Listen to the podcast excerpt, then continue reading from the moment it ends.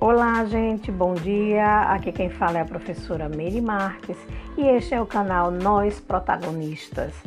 Nós iremos dar início às nossas atividades remotas através do podcast.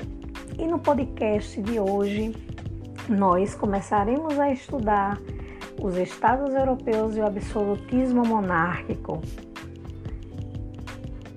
para se dar a formação desses estados nacionais, é interessante que a gente veja sobre a crise do sistema feudal certo? e essa centralização do poder real.